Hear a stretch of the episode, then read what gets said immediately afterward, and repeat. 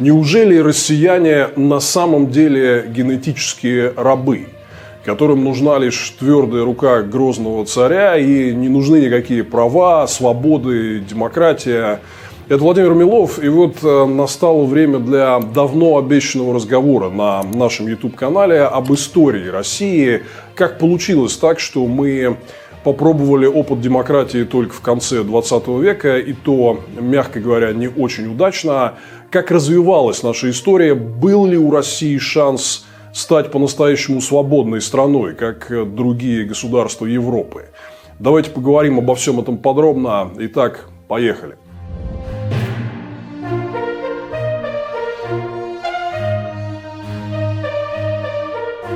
Мы давно обещали цикл об истории России зрителям нашего YouTube-канала, и вопрос этот назревал вот в ходе предыдущих серий видео. Вы знаете, что мы вот уже в течение нескольких лет выпускаем для вас исторические циклы по новейшей истории нашей страны. Мы рассказывали вам о последних годах жизни Советского Союза, о 90-х годах – настоящих, а не таких, какими их рисует путинская пропаганда.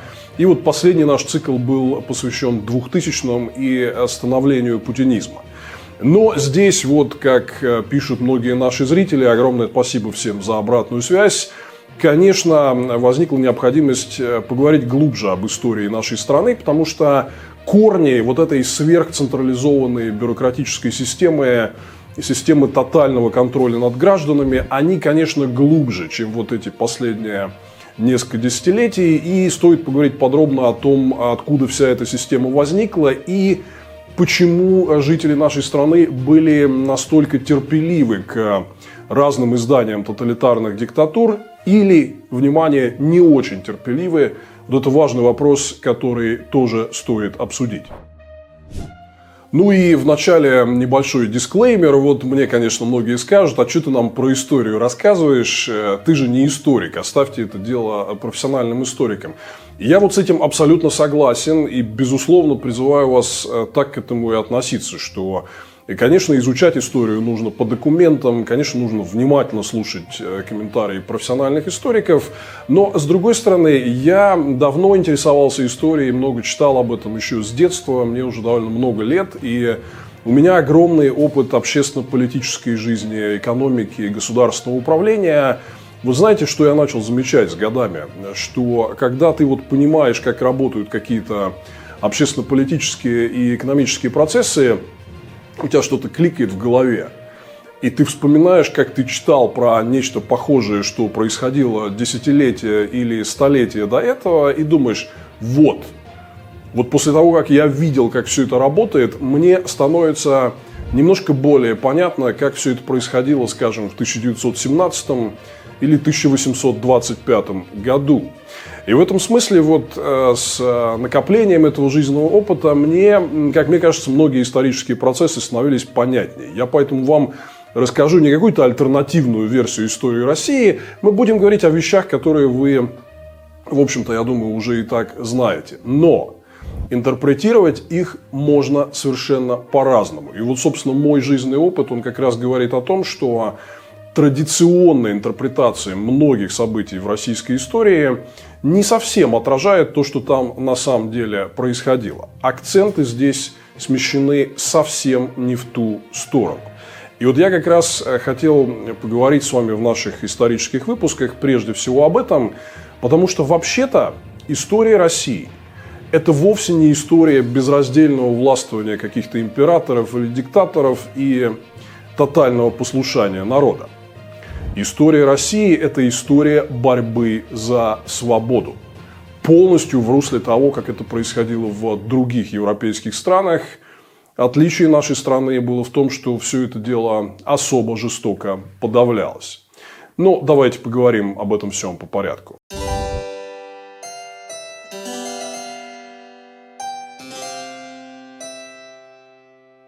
Прежде всего, когда вот я говорю о не совсем верных акцентах в интерпретации российской истории, что я имею в виду? Ну, несколько просто конкретных примеров. Например, была такая императрица Екатерина II. Вот чуть подробнее о ней ниже. Она будет одной из центральных фигур в нашем э, повествовании. И вот что мы о ней знаем? Я просто некоторое время назад себя поймал на том, что у меня в голове был какой-то такой образ, как говорят, просвещенная императрица, которая вот имела дело с каким-то абсолютно безграмотным и диким народом, но была очень там какая-то продвинутая, много чего знала. И вот, внимание, такой имиджевый момент, который вы э, часто можете слышать. Задайте себе вопрос, что вы знаете о Екатерине II, что она переписывалась с Вольтером. Я помню, это вот еще кочевало из учебника в учебник, из книжки в книжку, из статьи в статью. Вот главный как бы такой лейбл для Екатерины II, что она переписывалась с Вольтером, э, известным философом, мыслителем, и из этого как бы делается вывод и куется имидж, что она была какая-то такая умная, просвещенная и так далее. Я полез почитать ее саму эту вот переписку с Вольтером, и вы тоже можете все это дело легко найти это какой-то абсолютно примитивный милитаристский угар. Она ему, в общем, там в этих письмах хвастается. Я взяла там Бахмут, взяла Солидар, взяла Авдеевку. Вот буквально в русле военных сводок э, текущего дня. Кстати говоря, между прочим, Екатерина II как раз и захватила многие вот из этих территорий, э, которые сегодня оккупированы Путиным в Украине. И, кстати говоря, она, в принципе, вот является источником вот той модели сверхцентрализованного государства, которая лишает своих граждан любых политических и гражданских прав, но компенсирует это внешней экспансией. Захватом вот до того самого Крыма. Это все как раз началось с Екатерины II. Таким образом, вот если чуть-чуть копнуть, и там много есть о чем поговорить, в общем-то, вот этот образ такой просвещенной, продвинутой императрицы, которая вот парит над э, необразованным и глупым народом, он куда-то исчезает. Я в целом хочу сказать, что вот я помню всю жизнь, когда читал про российских императоров, то тоже, я думаю, у вас это дело срезонирует. Всегда читаешь, что императоры проводили какие-то реформы. Каждый проводил какие-то свои. И вдруг меня вот какое-то время назад поразила мысль, послушайте, ну вот там последние 150 лет э, правления императорского дома Романовых, в общем-то ничего не менялось. Все от них ждали принятия Конституции, э, создания парламента, делегирования монарших прав э, народно избранным депутатам, проведения всеобщих выборов, освобождения крестьян. Вот это, на мой взгляд, и есть настоящая реформа. Но в практическом плане ничего из этого не происходило. Освободили крестьян только в 1861 году, как говорится, слишком мало и слишком поздно, на очень неудовлетворительных и половинчатых условиях. Ну а про Конституцию и парламент, в общем-то, тянули до самого последнего момента, так ни одним граммом власти с народом и не поделились. Внимание, возникает вопрос, а о каких реформах тогда идет речь? Ну вот читаешь подробно. Вот такой-то царь упразднил коллегии, а на их месте создал министерство. Или там, условно говоря, упразднил министерство, создал обратно коллегии. Позвольте, это не серьезный разговор. Вот я, как человек, который работал в российской власти и в том числе занимался важными экономическими реформами, я могу сказать, что то, что мы читаем в исторических книжках и в учебниках, это, в общем, обесценивание слова реформы – ну, просто вот э, державная историография пытается надуть образ этих правителей и изобразить их некими такими просвещенными реформаторами, которые делали что? Делились властью, принимали конституцию, создавали парламент, проводили выборы? Нет. Где тут реформы? Они максимум, что делали, я извиняюсь за выражение, пересаживали министерские задницы из коллегии в министерство – потом из министерств коллегии, вот минуточку, нет и еще раз нет. Это, конечно же, никакими реформами не является. Это просто какая-то внутренняя бюрократическая перестановка, которая никак не меняла суть политического строя в России. И вот на этом фоне, когда идет постоянная инфляция и чрезмерное раздувание вот этого просвещенности и реформаторства российских императоров – а с другой стороны, вот э, другой перекос в этой ситуации – это постоянное принижение, собственно, самого народа и людей, которые пытались что-то сделать для того, чтобы это народ, этого народа э, оказалось больше прав и возможностей. Ну вот Самый яркий пример, например, Емельян Пугачев. Крупнейшее восстание конца XVIII века, когда, э, по сути дела, вот восставшие смогли взять под свой контроль половину страны, Поволжье и Урал, и это все реально угрожало центральной власти э, императоров, и основным требованием этого восстания была отмена крепостного права. Если бы это восстание было успешным, ну, мы не знаем, что бы было, но тем не менее у России был бы шанс отменить крепостное право примерно на 100 лет раньше, чем это на самом деле произошло. Что мы знаем о Емельяне Пугачеве?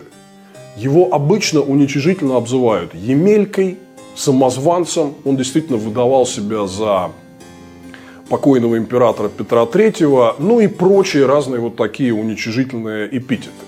При том, что это, в принципе, был э, человек, который был лидером восстания, которое могло освободить Россию, освободить от крепостного права. И произошло оно даже раньше, чем, например, Великая Французская революция. И примерно в то время, когда Э, принималась вот та самая пресловутая американская конституция вот э, после успеха в борьбе э, США за независимость от Великобритании. Но мы про этого человека вот слышим только вот в таких тонах, что это был какой-то Емелька, какой-то там непонятный самозванец. Безусловно, у этого человека могли быть очень разные, в том числе и не самые приятные аспекты его личности. Это совершенно отдельный разговор – но я просто хочу сказать, что революционное преобразование, реформы, демократизация и освобождение европейских стран – это был очень сложный процесс. В этом процессе участвовал, как правило, черт его знает кто. Вот смотришь на каких-то известных реформаторов или э, революционеров, один был совершенно оголтелый и открытый антисемит, другой отрубал всем головы направо и налево. Но тем не менее, вот все эти процессы в итоге приводили к тому, что в европейских странах упразднялась абсолютная монархия, появлялась конституция, появлялся парламент и появлялись гражданские и политические свободы. В этом смысле, на мой взгляд, вот этот чрезмерный акцент на каких-то негативных сторонах там, лидеров гражданского сопротивления, а он националист, у него нет конструктивной программы. Ну, вы все это хорошо знаете. Да? Мне кажется, это совсем неправильно. Правильно смотреть вот на это соотношение, как говорится, кто был за какую систему. Екатерина II, которая на самом деле, вот к вопросу о самозванстве, она была, конечно же, никакая не Екатерина, она была София Аугуста Фредерика Анхельд Цербская. Принцесса из довольно заштатного немецкого княжества, которая не имела никакого отношения к России. Но, тем не менее, она у нас э, просвещенная э, императрица, а вот человек, который хотел освободить Россию от крепостного права и, в общем, создал такую мощную армию, освободил полстраны, он у нас Емелька, самозванец и все такое прочее.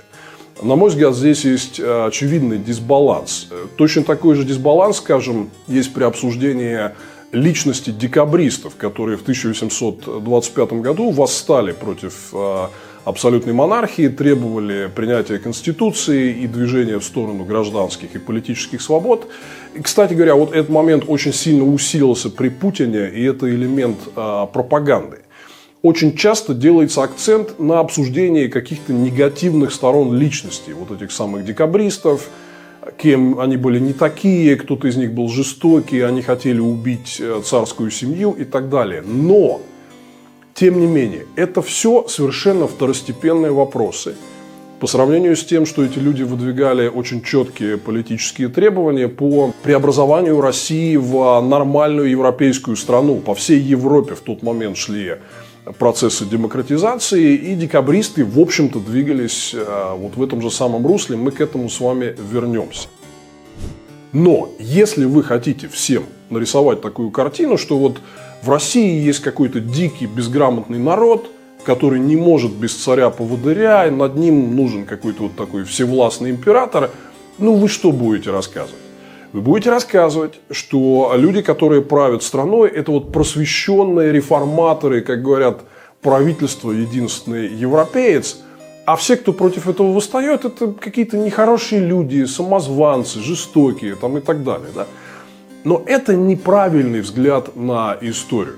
Очень многие из тех, кто проводил реформы и делал революции в Европе в предыдущие века, это были тоже вот люди, часто, мягко говоря, сомнительной репутацией. Это не важно. И обсуждение, вот акцент на а, личностях этих людей, это совершенно не принципиальный вопрос. Принципиальный вопрос в том, что у нас была абсолютная монархия, которая не предоставляла людям никаких прав. И было очень много тех, кто с этим боролся. Кто боролся за то, чтобы предоставить права широким категориям людей. Создать парламент, провести выборы, освободить крестьян. Все это происходило и в Европе, и поверьте, личности тех, кто двигал европейские страны к свободе, они далеко не всегда были вот такими идеальными. Там было о чем э, поговорить. Но, тем не менее, кончилось это все тем, что мы видим, э, многие европейские страны за прошедшие несколько столетий стали развитыми и часто образцовыми демократий. В том числе вот те люди, которые э, двигали свои страны к освобождению, они внесли в это дело вклад ничего реформаторского и просвещенного в тех, кто удерживал 150 лет абсолютную монархию и не давал людям никаких прав, я лично не вижу. Таким образом, вот э, вроде как события одни и те же, исторические персонажи одни и те же, но мне кажется, что в целом, я вот не говорю обо всех, есть приятные исключения среди тех, кто анализирует э, наши исторические процессы. Но в целом есть вот это неприятное смещение акцентов. Что у нас есть вот эти вот какие-то просвещенные цари-реформаторы, без которых никак. Все, кто против них бунтует, это какие-то самозванцы, бунтовщики, которых надо четвертовать в буквальном смысле слова. Просвещенная императрица Екатерина II четвертовала лидера народного восстания Емельяна Пугачева на Болотной площади. Очень по-вольтерски, я бы сказал. Да? Вот. А, но при этом у нас есть какой-то такой абсолютно дикий, необразованный народ. Вот очень часто можно слышать, ну какие реформы, какие права, какие свободы. Это же безграмотные крестьяне. Что вот им можно давать?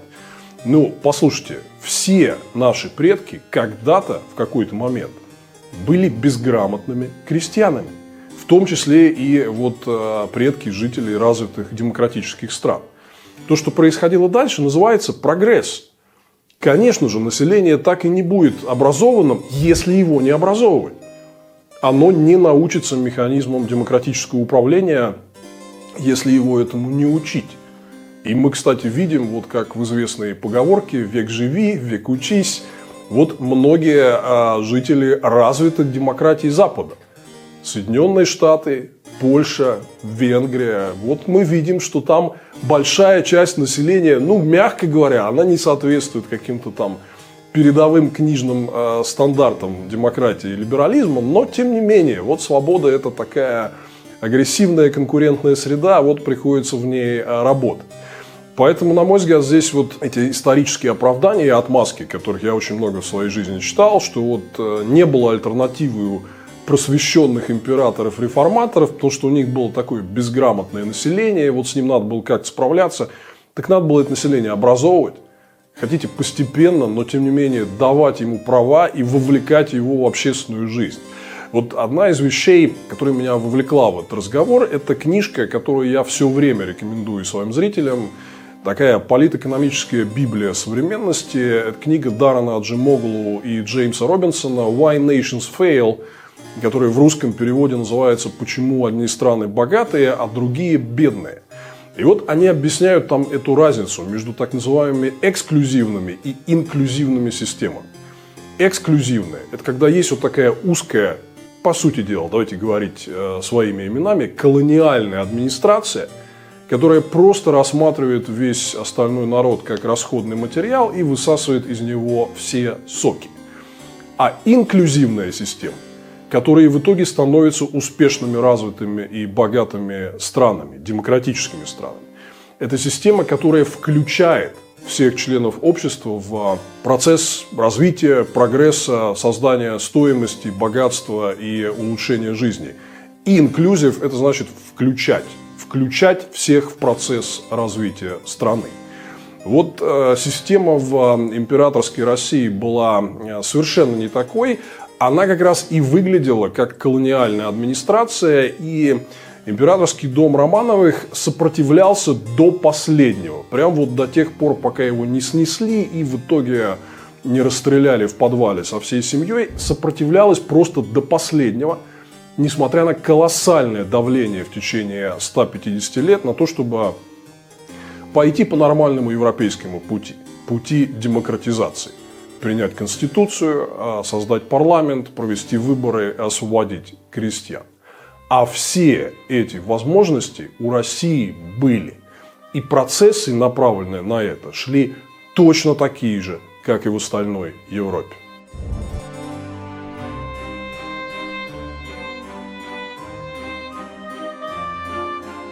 Вот здесь я хочу сказать, что у России, конечно же, был совершенно очевидный э, исторический шанс для того, чтобы пойти по нормальному европейскому пути, пути демократизации, превращения абсолютной монархии в конституционную, ограничению полномочий монарха и формированию правительства через парламентские выборы путем коалиции парламентского большинства.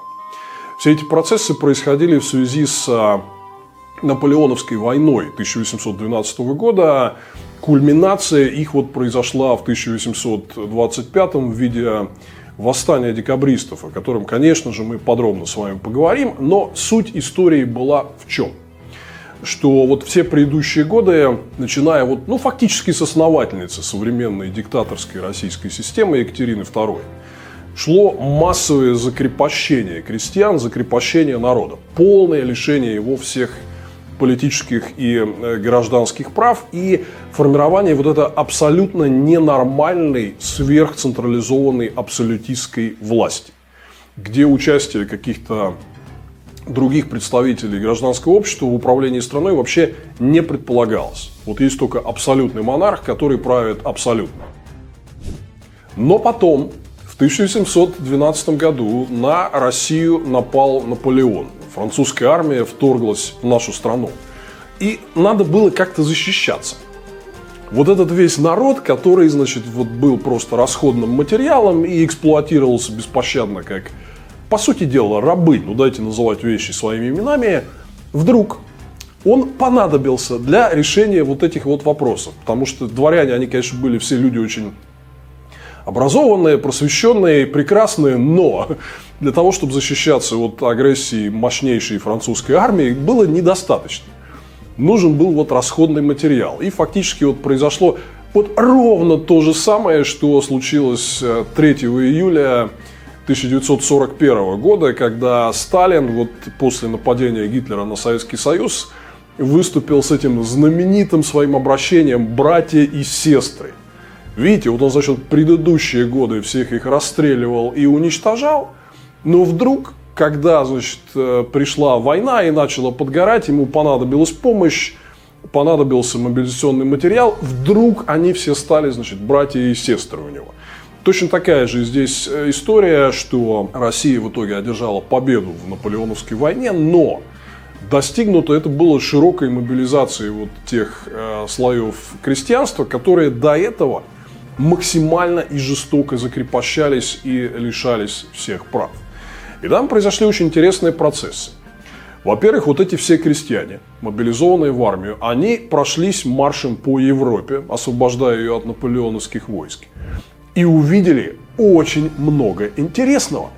Они увидели, что вот такой фигни, как в России, когда крестьяне фактически а, существуют на положении рабов и лишены всех прав, ее, в общем, нет – Европа уже давно двигается в другую сторону, в сторону освобождения крестьян. Это, мягко говоря, вызвало некоторые вопросы.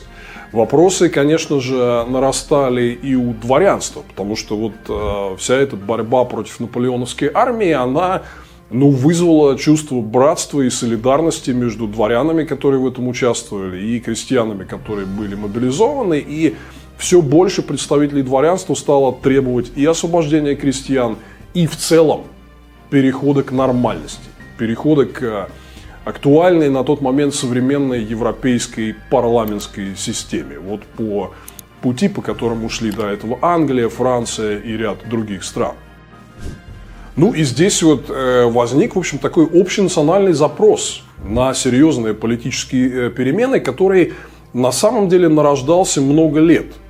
В принципе, разговор-то об этом шел еще с начала 19 века, с 1801 года, когда император Александр I, внук Екатерины II, вот пришел к власти, на тот момент неадекватность выстроенной Екатериной вот этой абсолютистской системы с а, максимальным закрепощением крестьян, неадекватность этой системы была очевидна. И на самом деле восстание Емельяна Пугачева, оно, в общем, пустило такие глубокие корни в обществе. О нем, конечно, все помнили и все понимали, что если не провести реформы и не начать движение к свободе, то будет нечто подобное еще. Поэтому вот придя к власти в 1801 году, а, император Александр I начал заигрывать с идеями политической либерализации, такой оттепели, если хотите, перестройки. Он а, вот а, сформировал такой, как называлось, негласный комитет, клуб «Перестройка», называя современным языком, который вот собирался и обсуждал а, важные и серьезные реформы.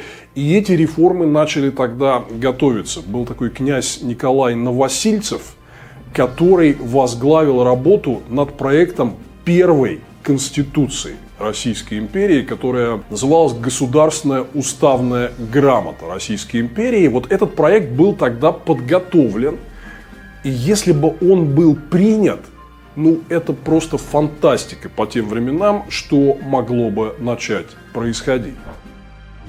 Просто подумайте о том, что именно предусматривала вот эта самая государственная уставная грамота Российской империи. Это реальный документ, разработанный под эгидой императора Александра I в начале 19 века создание двухпалатного парламента, государственного сейма, который состоял бы из Сената и посольской избы. Ну, это типа вот Совет Федерации и Госдума в нынешнем э, представлении.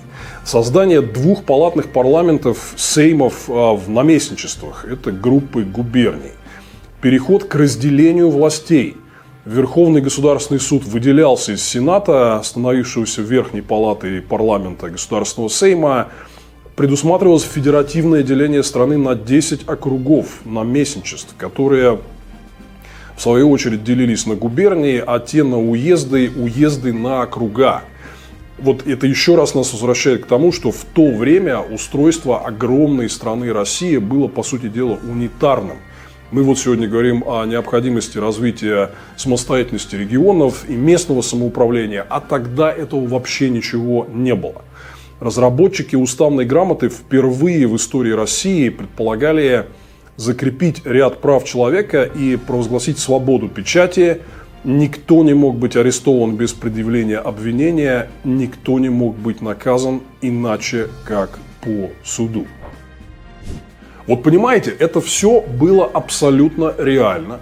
Это проект настоящей конституции, который был разработан чиновниками по указанию императора Александра. И можно только представить себе, что было бы, если вот страна пошла по этому пути, и такую конституцию приняла и начала становиться нормальной, свободной европейской страной. Еще раз повторю, что на эту тему был консенсус в виде общественного запроса. И крестьянство, которое вот повоевало с Наполеоном, и большинство кругов а, среди дворянства требовали вот этого самого. Реальных шагов по освобождению страны, по ограничению власти монархии и принятию Конституции. Ну, а если вы хотите понять, как это происходит на практике и что могло бы получиться, если вот по этому пути пошли, то я скажу вам такую интересную вещь. Не уверен, что прям все из вас это знают. Например, вот в действующих странах Балтии, которые были тогда частью Российской империи, а также в Финляндии, которая тоже вот тогда в а, начале 19 века в Российскую империю вошла. Вот тогда там были приняты решения об освобождении крестьян. Вот это произошло прямо сразу после Наполеоновской войны. Мы сегодня задаемся вопросом, а почему эти страны, страны Балтии, Финляндия, а, настолько более развитые, чем Россия? Да может быть вот поэтому. Вот причина, она довольно очевидная. То же самое, в Польше был Сейм, Польше российский императорский дом дал конституцию, а вот остальной России не дал. И здесь вот, э, собственно, одна из развилок, которая очень четко объясняет, почему наше общество отстало в развитии, пошло не по тому пути. Но вот здесь это отдельный очень интересный вопрос, почему Александр I положил э, вот все эти документы и идеи под сукно. Он в начале своего правления заигрывал с идеей реформ и дарования гражданам общественных и политических свобод. Вот этот проект Конституции был разработан, а потом он не дал ему никакого движения. Вот ровно это создало очень серьезное недовольство в дворянских кругах и формирование всяких вот этих вот негласных закрытых кружков и тайных сообществ. Кульминация всего этого дела вот случилась в 1825 году с а, восстанием декабристов, когда Александр I умер, ну и тогда вот они вышли на площадь и потребовали, типа, ребятки, давайте все-таки переходить к какому-то конституционному порядку, к правам и свободам, и хватит нам а, абсолютной монархии. Про восстание декабристов там много всего снято, написано, много сломано копий, но в целом, если вот объемно смотреть на все это, это очень напоминало, было практически идентичным вот тем а, процессам, которые происходили перед этими вот в это же самое время во многих странах Европы. Вот это, на мой взгляд, был самый главный исторический шанс для России не отстать, а все-таки двинуться вместе со всеми другими европейскими народами по пути построения нормального демократического общества. Этот путь, как мы знаем, был совсем не быстрым, он был очень поэтапным. Например, тоже всеобщее избирательное право а, в разное время давали совсем разным группам населения. Когда мы говорим, например, про парламентскую систему в западноевропейских странах вот в 18 и 19 веке, тоже важно понимать, что это все-таки был такой парламентаризм для очень ограниченной части общества. Но, тем не менее, за одними свободами следовали другие. Это вот был некий поэтапный процесс, и в 1825 году у России были все шансы в этот э, процесс включиться. Там важно понимать несколько вещей. Ну, во-первых, вот просто для тех, кто не в курсе, почему это восстание декабристов произошло, а потому что после смерти Александра I наследовать престол должен был его младший брат Константин, средний из трех внуков а, Екатерины II. Но Константин отказался от престола, и в итоге на престол вошел вот это вот супер трагическое событие в истории России. Мы об этом еще поговорим. Вошел а, Николай I, который, в принципе, не готовился на эту должность. И а, он, в общем-то, ну, рос как такой солдафон, которого готовили в чистом виде на а, всякие армейские мероприятия. Но, соответственно, когда Константин отказался от престола, вот э, было решено отдать императорский трон ему. И вот декабристы-то, собственно, они выступали против вот этой вот незаконной передачи власти и воспользовались вот этим периодом между царствия для того, чтобы выйти и предъявить э, свои требования, которые, в общем-то, были связаны с тем, чтобы Россия шла по пути конституционной монархии, пути ограничения абсолютистской власти императорского дома, пути парламентаризма и, в общем, нормальному европейскому пути демократизации. По этому поводу в обществе существовал очень широкий консенсус. Например, вот важный такой момент, что когда вот те части, которые все-таки приняли участие в восстании декабристов, вышли на Сенатскую площадь, в Петербурге собрались огромные толпы народа, многие-многие тысячи людей, которые очевидно высказывали свою симпатию кому? Сохранению абсолютистской власти императора? Ну, конечно же, нет они, очевидно, демонстрировали свою симпатию восставшим. Вот это был такой важный момент консенсуса в российском обществе. Дворяне, крестьяне, горожане, то есть все уже, очевидно, требовали политических перемен. Конституции, парламента, ограничения власти монархии. Но Николай I это восстание жестоко подавил, после чего Россия на три десятилетия погрузилась в полный репрессивный мрак. Николай I вообще одна из самых трагических страниц вот в истории императорского дома Романовых. Но таким образом, вот я хочу сказать, что вот этот исторический шанс, он у России был. Уже в а, конце 18 века во время правления Екатерины II вот восстание Емельяна Пугачева показало, что крепостное право максимально жестокое закрепощение крестьян всех достал, что люди хотят политических перемен. С начала 19 века внук Екатерины Александр I начал открыто заниматься политическими реформами. Подготовил проект относительно либеральной по тем временам Конституции. Но не захотел расставаться с абсолютистской властью, положил все эти реформы под сукно. Людям это не понравилось. Во всем обществе после победы в Наполеоновской войне созрел мощный драйв. Выиграли войну, помогали вам отбиться от наполеоновской агрессии, давайте уже, наконец, делитесь властью, давайте народу права и свободы. И вот восстание декабристов было кульминацией всего этого процесса, если бы все это было успешным, а это было абсолютно возможно.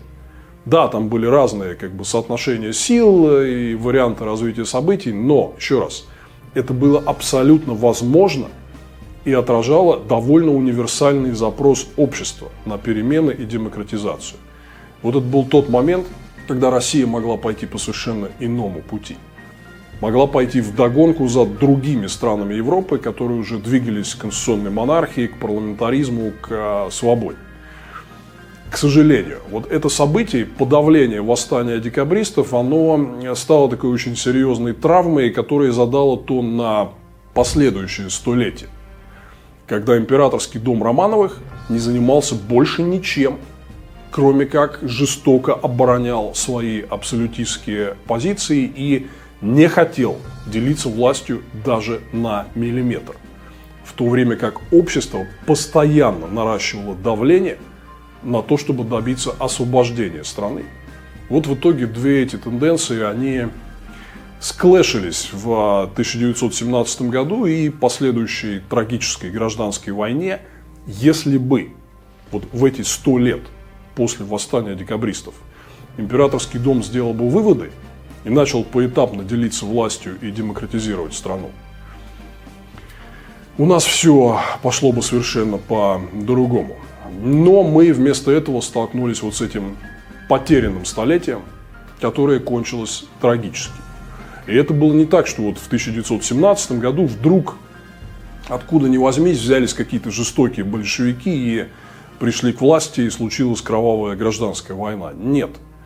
Все эти процессы зрели в течение вот этого потерянного столетия, когда Романовы маниакально удерживали собственную абсолютно негодную систему абсолютистской власти. Не хотели делиться ни одним граммом своих абсолютистских полномочий. В это время в стране вызревала катастрофа. Она не просто так вот э, возникла ниоткуда в 1917 году. Мы с вами об этом потерянном столетии поговорим еще отдельно.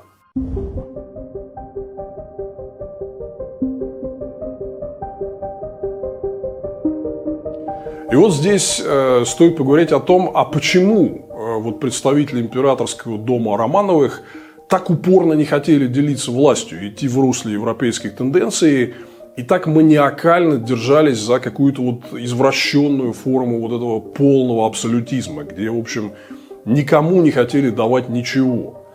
Ну, здесь есть много причин. Э, я хотел бы поговорить о некоторых, на мой взгляд, наиболее важных из них. И вот важный момент, который на самом деле довольно редко становится предметом серьезного исторического анализа.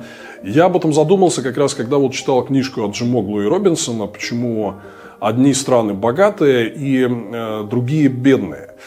И там как раз фактически приводится в пример вот эта вот Россия 19 века, в том числе администрация Николая I и, скажем, его министра финансов э, Канкрина, приводится в пример как классическое поведение колониальной администрации не администрации, которая представляет собственный народ, а какой-то вот колониальной власти, которая эту страну и этот народ просто эксплуатирует. И у меня, честно говоря, были уже некоторые мысли на эту тему в а, прежние моменты, но вот здесь вот меня осенило.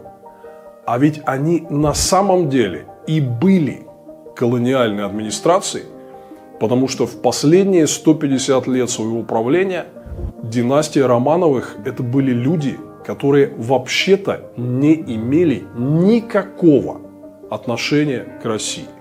Это были совершенно посторонние люди. Началось все это дело вот с э, воцарения на императорском троне супружеской четы Петра III и вот его жены, которая известна как Екатерина II. А на самом деле она София Аугуста Фредерика Анхель Цербская, ну, самозванка, если вот в терминологии Емельяна Пугачева говорить. Никакой Екатерины она, конечно, не была. Екатерина II была в чистом виде немка и выходец из э, такой абсолютно заштатной княжеской династии Анхель-Цербст. Это, грубо говоря, муниципальный район на территории бывшей ГДР. Ну, то есть, фактически такая вот дочка руководителя муниципалитета. Если вы почитаете про династию Анхель-Цербст, то про нее, в общем, ничего не известно. Она абсолютно ничем не примечательна, кроме того, что вдруг одна из дочек руководителей муниципалитета стала императрицей всероссийской. Никакого отношения к России Екатерина II не имела. Ну и не сильно больше отношения к России имел ее супруг Петр III. Он, правда, царствовал недолго, всего полгода. И он то ли сам умер, то ли его убили, но для целей нашего с вами повествования это совершенно не важно. Важно то, что у него номинально была половина русской крови. Он вот был э, сыном э, дочери Петра I, Анны Петровны. Но, внимание, мама его, вот эта самая э, русская дочка Петра I, она умерла через три месяца после его рождения. Простудилась на мероприятиях вот, праздничных, посвященных рождению наследника.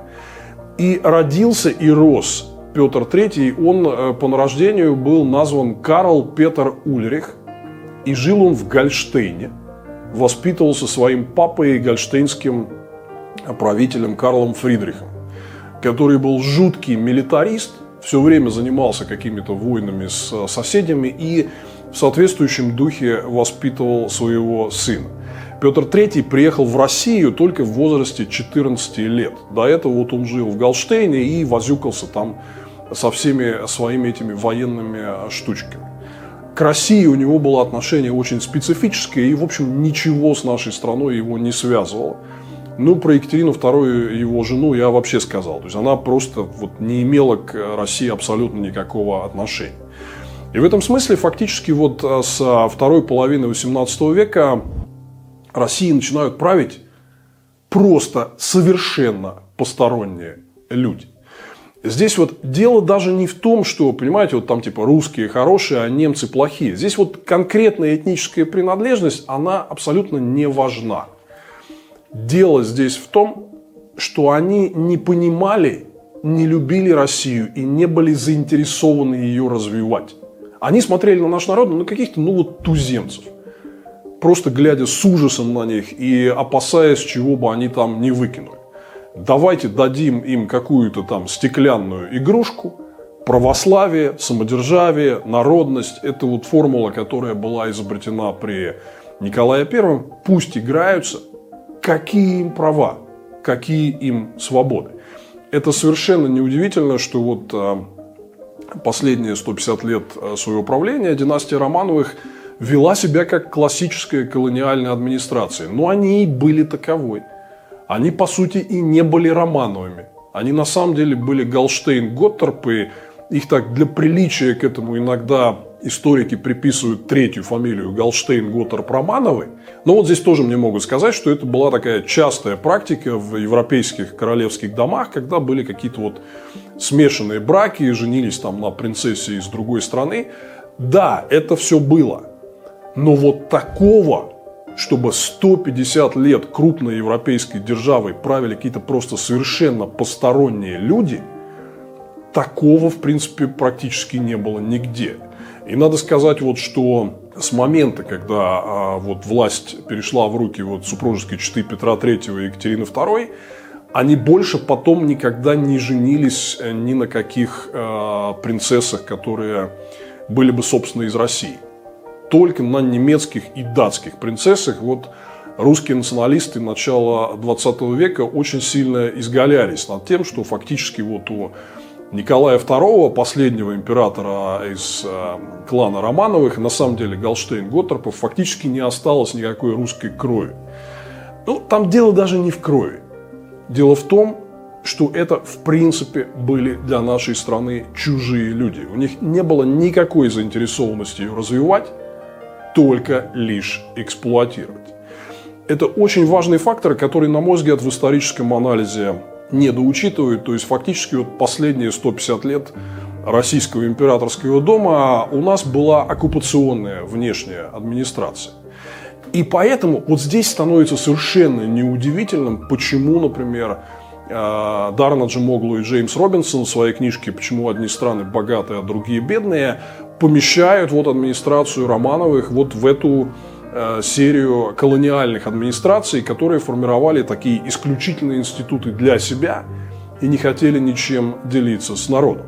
Это, в принципе, ничем не отличалось от того, как вели себя там французы в Западной Африке, португальцы в Анголе или бельгийцы в Конго. Вот здесь, на мой взгляд, лежит одно из очевидных объяснений всего этого дела. Второе объяснение чуть более экзотическое. Вот просто если посмотреть на биографии всех этих императоров из последних 150 лет, то вы увидите, что все из них, все, кроме одного, Александра II, который как раз освободил крестьян, все остальные приходили к власти, в общем-то, случайно и были не подготовлены. Екатерина II, она не планировалась на императрицу. Императором был ее муж э, Петр III. Но вот он правил недолго, всего полгода, и неожиданно императрицей становится она. В свою очередь, Екатерина II не хотела, чтобы императорский трон занял ее сын Павел I. Она хотела сразу передать трон внуку Александру. Но Павел I таки, вопреки воле матери, императором стал – Потом в 1801 году Павла I убили. Вот тот самый пресловутый случай с табакеркой, который многие из вас сейчас мечтательно вспоминают э, применительно к Путину.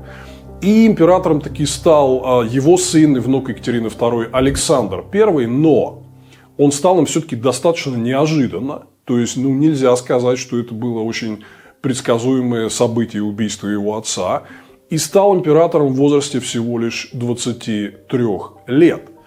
Дальше, после его смерти, императором стал Николай I, младший внук Екатерины II, который вообще не готовился на трон. Он готовился для каких-то там армейских солдафонских целей.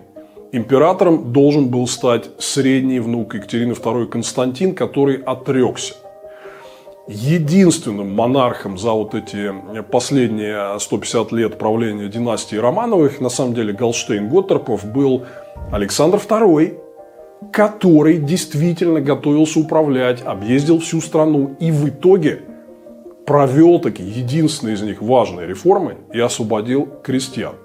Вот это важный момент. Человек, который реально понимал страну лучше остальных вот а, своих сородичей, проехал ее всю и видел, что в России происходит, он как раз нашел в себе силы пойти хоть на какие-то важные, действительно реформаторские преобразования. И вот э, Александр II хотел тоже видеть своим наследником и преемником совершенно другого человека, чем вот э, те, кто потом пришел к власти. Это был его сын Николай Александрович, который умер вот и не получил возможности наследовать трон. При этом самого Александра II в 1781 году убили террористы. И опять же, вот довольно неожиданно и непредсказуемо престол наследовал Александр III, который тоже был вот не то, что прям сильно готов взять власть здесь и сейчас. Он планировал править долго, но тем не менее умер э, через довольно непродолжительное время. И вот его наследником стал тот самый последний император Николай II, который вообще был к этому делу не готов, потому что планировалось, что его отец проживет гораздо дольше. Вы знаете, вот я вам что хочу здесь сказать. У меня был немаленький опыт работы на госслужбе. Я работал там 6 лет и сделал неплохую карьеру. И я могу вам сказать, Вот это правило, которое я очень четко вынес э, с того времени. Когда неподготовленный человек попадает на какую-то очень серьезную должность, но профессионально он там несостоятелен. Он вот не может, не соответствует тому уровню компетенции, который от него требуется. Все, что этот человек пытается делать, это оборонять свою личную власть от конкуренции. Его не интересует содержание, не интересует прогресс, не интересует вот реальная работа, ради которой он вроде как там находится. Он только лишь занимается удержанием своих личных позиций. Это вот закон, это аксиома. Я думаю, что многие из вас вот на своем месте работы такие примеры видели. Поэтому вот второе важное объяснение из этой э, истории состоит в том, что практически никто из линейки рода Романовых, Галштейн, Готтерпов последние 150 лет просто реально не был готов управлять, не понимал Россию, не доверял России и занимался только обороной режима своей абсолютной личной власти. И вообще, после Петра Первого России очень не везло на царей. Это уж мое личное мнение. Как писал в свое время Николай Лесков, любил Россию и русского человека, но понимал его барственно, как аристократ, имевший на все чужеземный взгляд.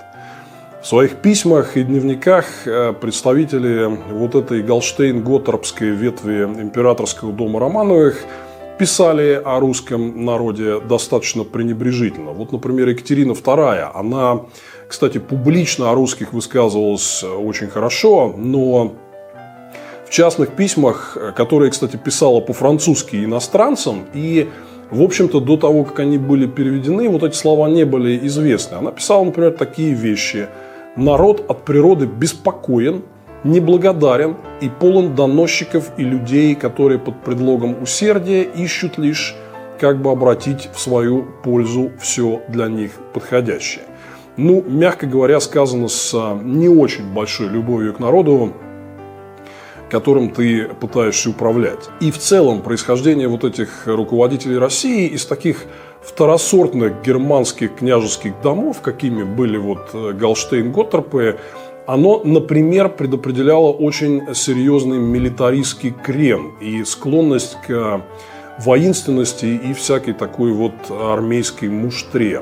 Кстати говоря, вот э, если говорить о той же Германии, то она тоже прошла через свой антидемократический и тоталитарный опыт, и в частности ее демократизация после Второй мировой войны во многом была связана с отказом от прусской милитаристской культуры – пользу куда более гуманистической и миролюбивой культуры рейнской. Это вот проповедовал первый демократический канцлер а, Федеративной Республики Германия Конрад Аденауэр, один из строителей современной демократической Европы. Но Галштейн, Готторп, Романовы по сути навязывали России вот это вот пруссачество, примитивную э, милитаристскую культуру, которая, собственно, въелась во все сферы нашей жизни и не предполагала вообще даже разговоров о свободе и демократии. Кстати говоря, вот если говорить о прусачестве, то это, в общем, не случайно, что политические траектории России и Германии вплоть до середины 20 века оказались во многом схожими. И была определенная склонность к вот этому милитаристскому, тоталитарному диктаторскому типу государства, которое угрожало агрессией соседним странам.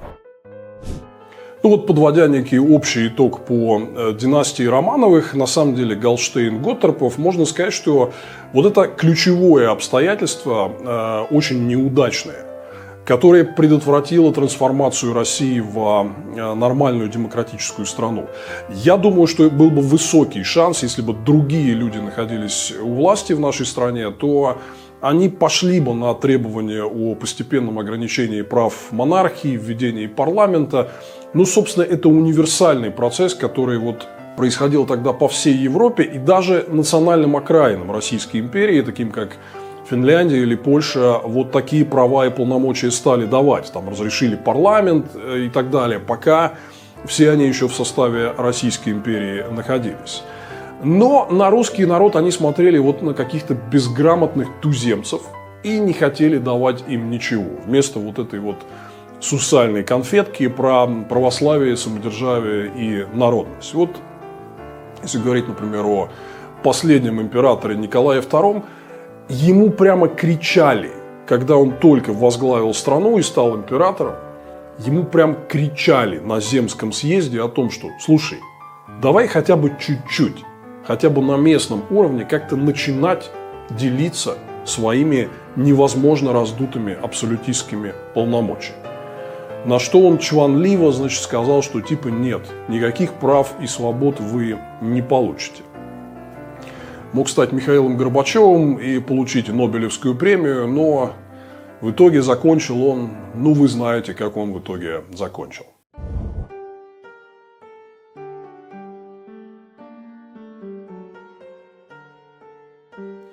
Я хотел в этой связи отдельно а, поговорить про фигуру Екатерины II, которая, на мой взгляд, и заложила основы вот той э, совершенно невероятно раздутой абсолютистской сверхцентрализованной э, системы управления, которые там в разных итерациях в России правители пытаются воссоздавать с того момента. Вообще, мне кажется, что ее образ вот в дискуссиях об истории совершенно не соответствует реалиям, какой вот она на самом деле была. Это такая прям злая фея российской истории. Ее вот действительно называют какой-то просвещенной императрицей, но на самом деле я не понимаю, откуда это берется. Потому что она действительно выходила из какого-то абсолютно заштатного княжеского рода, очень провинциального, который был неизвестен ничем. Получила абсолютную власть над страной и поняла, что единственное, как она может удержаться, это выстроить еще более жестокую абсолютистскую диктатуру, вот чем она даже э, унаследовала. То, что все там говорят, вот корни там были всего в Петре Первом или Иване Грозном. Но такая абсолютистская система, которая в итоге у нас сложилась, она была сформирована именно при Екатерине II. После Петра I возможны были абсолютно разные варианты развития событий правление Ивана Грозного вообще закончилось полным крахом. И вот через некоторое время так называемыми смутными временами. А вот, вот эту систему сверхцентрализованного государства создала именно Екатерина II. Она была, вы знаете, вот как Путин. Вот в буквальном смысле слова. Екатерина II, там все эти рюшечки, ее любовники, Потемкин, конечно, все очень интересно обсуждать, но на самом деле Екатерина II – это такой вот Путин в юбке взялась из подворотни, неизвестно откуда, подмяла под себя все. Например, правление Екатерины II известно супермасштабным и абсолютным закрепощением крестьян. Они превратились, по сути дела, в настоящих плантационных рабов. То есть вот у нас, когда там говорят о рабстве, вспоминают э, вот истории про там, американскую гражданскую войну и прочие вот эти все вещи. А у нас вот это рабство было еще в худших формах. Екатерина II до миллиона крестьян подарила дворянам для обеспечения их лояльности и занималась очень жестоким агрессивным захватом территорий. Вот, кстати говоря, это тоже ключевая идея, которую мы наблюдаем сегодня в путинской извращенной модели российской государственности. Я у вас дома отбираю вообще все права и свободы, но при этом вот вам Крым. Крым и вот эти все э, нынешние оккупированные территории Украины, они же тоже захватывались вот ровно при Екатерине II. У той был таврический поход по всем этим новым оккупированным территориям, а Путин вот съездил э, в Мариуполь. Абсолютно похожая ситуация и абсолютно похожая модель. Забираем у вас дома все права, но вот вам Крым. Кстати говоря, Екатерина II вот э, как раз была известна попыткой полностью уничтожить украинскую национальную идентичность. И в 1764 году она вот приняла указы об отмене института гетманства в течение более чем 100 лет после объединения а, запорожского казачества с Москвой. Вот в Украине фактически существовала автономия, был гетман. Екатерина II все это отменила, и, кстати говоря, начала уничтожать украинскую культуру и украинский язык, приняла целую серию указов и совершала много действий по вытравливанию украинского языка и украинской национальной идентичности из э, повседневной жизни. Так что во многом это э, напоминает ровно то, что делает сегодня Путин. Ну и, кстати говоря, они очень похожи даже по личному стилю поведения. Вот у нее было много своих Алин Кабаевых, только мужского пола. И, кстати говоря, вот говоря о сегодняшней модели путинского управления, мы часто употребляем слово «потемкинские деревни». Так вот, это как раз термин, который возник в те времена, э, когда фаворит Екатерины II Потемкин. Вот здесь идет вопрос, да, очень многие историки тоже говорят, вот, что потемкинские деревни – это фальсификация. Никаких деревень специально для показухи Потемкин не строил. Он-то действительно их не строил. И те, кто так это интерпретирует, они, конечно, преувеличивают. Но о чем там была речь? Это абсолютно подтвержденный исторический факт, что перед приездом императрицы и всяких разных там государственных особ, деревни, которые ну, просто до этого жили вот какой-то своей убогой жизнью, начинали всячески украшать, чтобы они выглядели как будто вот жизнь там бурлит и все классно. Это очень напоминает всю нашу вот советско-путинскую практику украсить траву и листья в зеленый цвет перед приездом начальства. В целом, сейчас вот получила очень широкое распространение такое вот выражение, что вся путинская система – это строительство потемкинских деревень. Показухи, которая призвана прикрыть вот э, всю убогость э, путинской системы. Само это выражение и суть явления вот как раз идут из периода правления Екатерины II. Сегодня хочу вспомнить слова, написанные по свидетельству современников великой женщины, которую у нас на Руси называли матушка. Это императрица Екатерина II, чье скульптурное изображение установлено здесь, в Кремле. Она не была русской по происхождению, но гордилась тем, что стала русской. Вы предложите, чтобы все отправляли памятники в Россию. Вот э, в Одессе снесли памятник Екатерине II, основательнице города. Ну, мы бы забрали с удовольствием. Ну и про э, восстание Емельяна Пугачева, конечно, стоит здесь э, сказать отдельно и подробно. Вот это тот момент, когда русские люди взяли вилы и против этой попытки закрепощения выступили. Выступили они, надо сказать, очень и очень мощно. Захватили, по сути дела, полстраны. Вот Поволжье, Урал, э, крупные города, Казань, Самара, Царицын. То есть это было очень-очень успешное восстание. И подавляли его, внимание, вот уверен, что многие из вас не слышали эту фамилию, Иоганн фон Михельсонен, который скромненько так в российской историографии называется Иван Иванович Михельсон. На самом деле он, конечно, никакой не Иван Иванович. Иоганн фон Михельсонен – это немецкий военачальник, который родился в Ревеле, современный Таллин, из балтийских немцев, который по приказу Екатерины II Пугачева разгромил и пленил. Вот такая вот, понимаете, история. Согласитесь, это немножко не выглядит как то, что вот рабская русня там всегда покорялась императору. И мне реально вот во многих современных дискуссиях, например, в Европе, очень часто говорят, а вот русские, значит, были вот такими вот агрессорами и генетическими рабами еще со времен Екатерины II. Я говорю, вот минуточку, подождите, при чем здесь русские?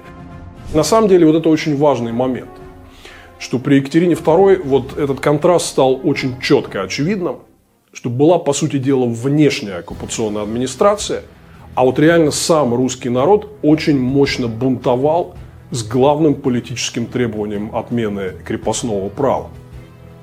И знаете, это, конечно, такая большая дискуссия, что из себя представляло восстание Емельяна Пугачева, чем бы оно закончилось в случае гипотетической победы. И вот многие говорят, ну, был бы еще какой-то там другой авторитарный режим. Придет Навальный против Путина и ничего не изменится. Ну, вы знаете всю вот эту тему. Но из этого можно сделать несколько реальных выводов. Первое. Россия была готова восстать под политическими требованиями отмены крепостного права. Второе, если говорить вот как раз о русской национальной идентичности и прочем, и вот за какие мы ценности, зашита ли у нас диктатура или агрессия в ДНК, так вот, не только русские, но на самом деле там был э, широкий набор этносов, которые участвовали в восстании Емельяна Пугачева. Вот почитайте про того же Салавата Юлаева, например. Народы нашей страны восстали за свободу против крепостного права. Кто их подавил? Екатерина II, которая, как мы знаем, на самом деле никакая не Екатерина, а София Аугуста Фредерика Анхельд Цербская. И вот такие замечательные люди, как Иоганн фон Михельсона. Ну, такая вот совсем другая картинка складывается, чем вот то, что мы слышим в а, публичных дискуссиях сегодня.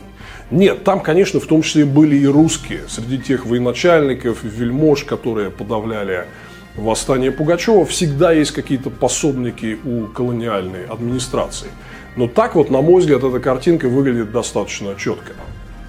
И третий момент. То, как Екатерина II расправилась с организаторами восстания Емельяна Пугачева, ну, на мой взгляд, совсем не соответствует вот этому образу просвещенной императрицы, которые вы часто можете читать там в книгах, учебниках или видеть в каких-то видео на ютубе. Емельяна Пугачева четвертовали на Болотной площади в Москве. Вот скажите мне, пожалуйста, как это вообще соотносится с идеями какого-то вот просвещенного европейского абсолютизма? С тем, что Екатерина II якобы была там главным просвещенным европейцем в нашей стране. Просто разрубили на четыре части, причем там очень забавно можно прочитать. Кстати, вообще, вот еще раз, это вот из этого 25-го кадра, где у вас формирует неверное представление вообще обо всем том, что происходит. Вот везде говорят, там кого-то хотели там посадить или убить, но вмешалась Екатерина II и милостиво что-то там сжалилась и помиловала. Это мне вот напоминает, мы здесь сделали недавно видео про Эльвиру Набиулину, а, которая вроде как после начала полномасштабной путинской агрессии против Украины пришла к Путину и сказала, что она против войны. По моим данным, ничего такого она не говорила.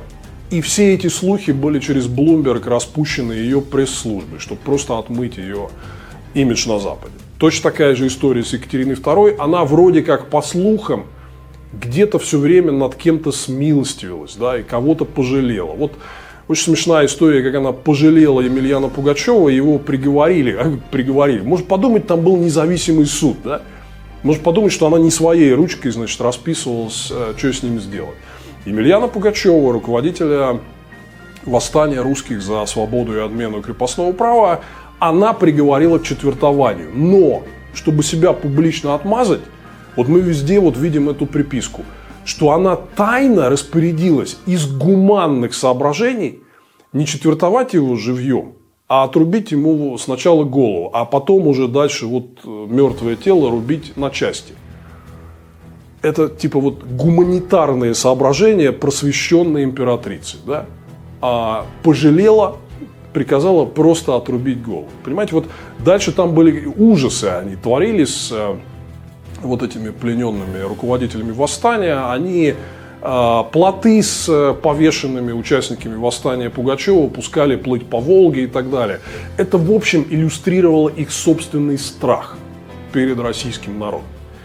Вот эта вот фраза там «русский бунт, бессмысленный беспощадный» это тоже одна из таких имиджевых штук, когда в течение многих лет вот для промывания мозгов людям формировали, как вот мы рассказывали здесь вот в наших выпусках про 2000-е годы, вот этот штамп – мы не хотим революций.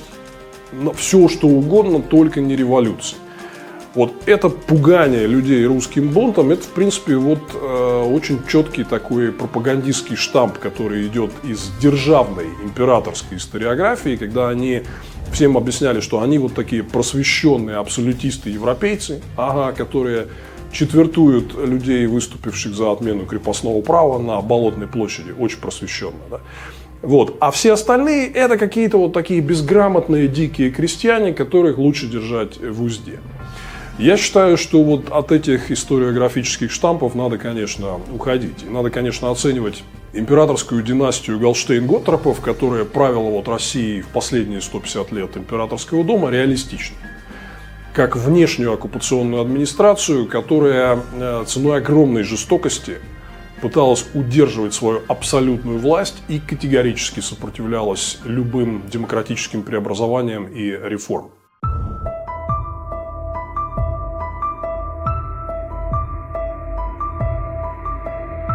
Вот это вот сопротивление естественным переменам, оно реально принимало часто очень уродливые формы. Я вот как раз подробно читал вот в этой книге Дарна Аджимоглу и Джеймса Робинсона, например, о министре финансов при императоре Николае I, которого звали Канкрин. На самом деле Георг Людвиг Канкрин, место рождения Ханау, земля Гессен – который был министром финансов Российской империи. И, внимание, вот очень важно, вы про него там можете прочитать какие-то благостные отзывы, что он провел какую-то денежную реформу, бла-бла-бла. Но при этом Канкрин сознательно сдерживал развитие индустриальной базы и железных дорог в России. Он запрещал строить мануфактуры, запрещал строить железные дороги. Почему? Он прямо говорил о том, что это сдвинет Россию в сторону промышленной революции и вот тех бунтов а, против самодержавия, которые мы видим в Европе. То есть объяснял свои сознательные действия по сдерживанию промышленного, транспортного и экономического развития тем, что не хотел роста сознательности народа. Вот это просто факт. Это подробно описано в книжке Аджимоглу и Робинсона, вот вам иллюстрация, как оккупационная администрация Голштейн, Готтер, Промановых сдерживала развитие России ради удержания личной власти. Или вот э, Николай I основал э, так называемое третье отделение.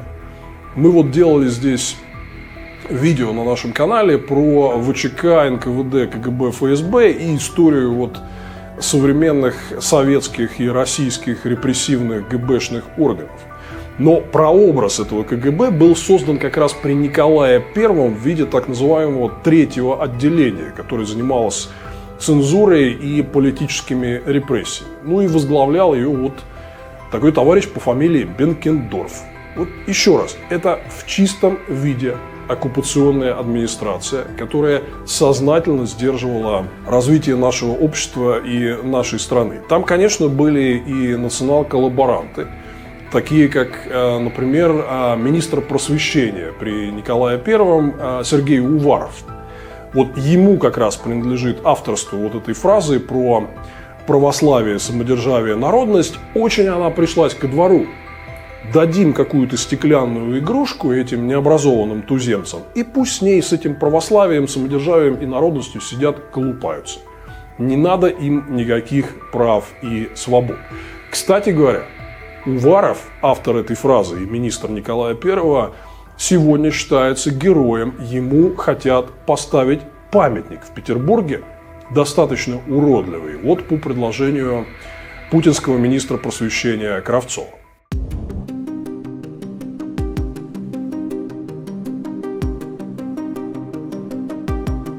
Ну а что россияне?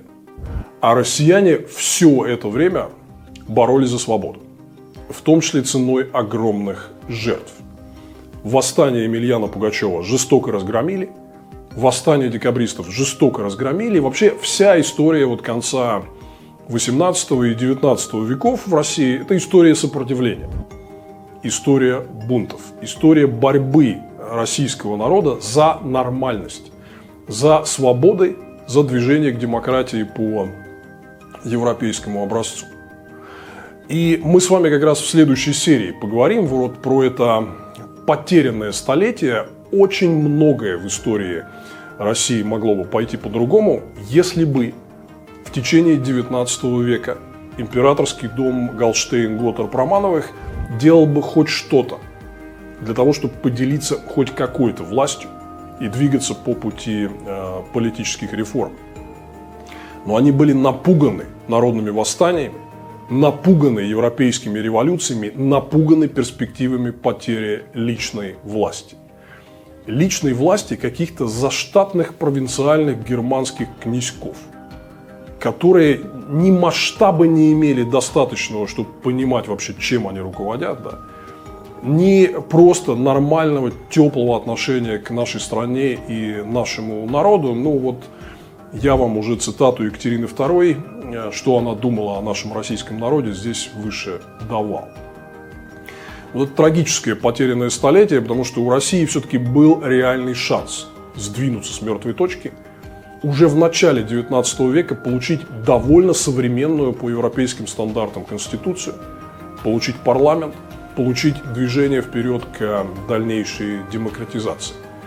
Все последующие сто лет – это были сто лет глухой обороны императорским домом Галштейн-Готтарп-Романовых своей абсолютистской власти, которая уже не соответствовала никаким европейским стандартам. Кончилось это все в итоге катастрофой. Если слишком пережимать, резьбу потом сорвет. Ох, как ее сорвало в случае России. Вот об этом потерянном столетии мы э, поговорим с вами в следующем выпуске. Это Владимир Милов. Спасибо, что смотрите. Надеюсь, вам интересно. Это уже не первый исторический цикл на нашем канале, но вот мы решили так заглянуть поглубже, копнуть в историю нашей страны, чтобы понять вот в чем корни российской абсолютистской диктатуры сверхцентрализации власти, и что об этом думал и думает наш народ. Вот, как видите, все не так просто. Наш народ сопротивлялся диктатуре такого централизованного образца, но его жестоко подавляли. И вот рассказ об этом мы продолжим в наших следующих выпусках.